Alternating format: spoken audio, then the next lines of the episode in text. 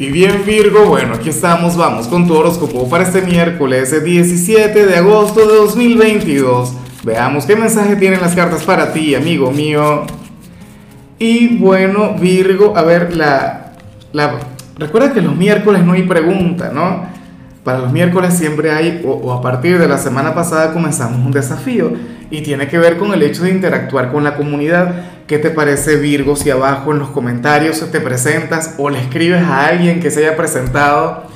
Bueno, a lo mejor aquí se encuentra el amor de tu vida, tu alma gemela. Espero que se puedan conocer. Tenemos una comunidad maravillosa por acá. Ahora, en cuanto a lo que sale para ti, Virgo, a nivel general, pues bueno, fíjate que esta es una energía que, que mucha gente critica, que mucha gente cuestiona pero que yo, francamente, eh, no sé, me gusta defender un poquito esto que sale. Para las cartas, tú eres aquel quien dejará de hacer algo o dejarás de conectar con alguna situación o alguna persona en particular, Virgo, pero por el tema del qué dirán.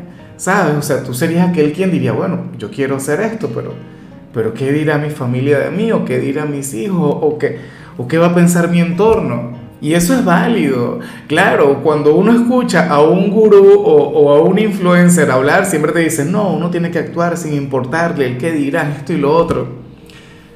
Pero es como, no sé, yo siempre utilizo el mismo ejemplo. A mí en lo particular me encanta, bueno, irme de fiesta, a mí me encanta, no sé, caerme a copas y tal.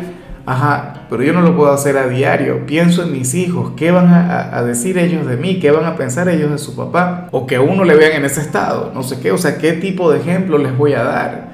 ¿Me explico? Entonces, bueno, eh, yo no sé con qué se vincula en tu caso, pero tú serías aquel quien pensaría mucho en su entorno antes de tomar una decisión, antes de dar un paso hacia adelante en algo.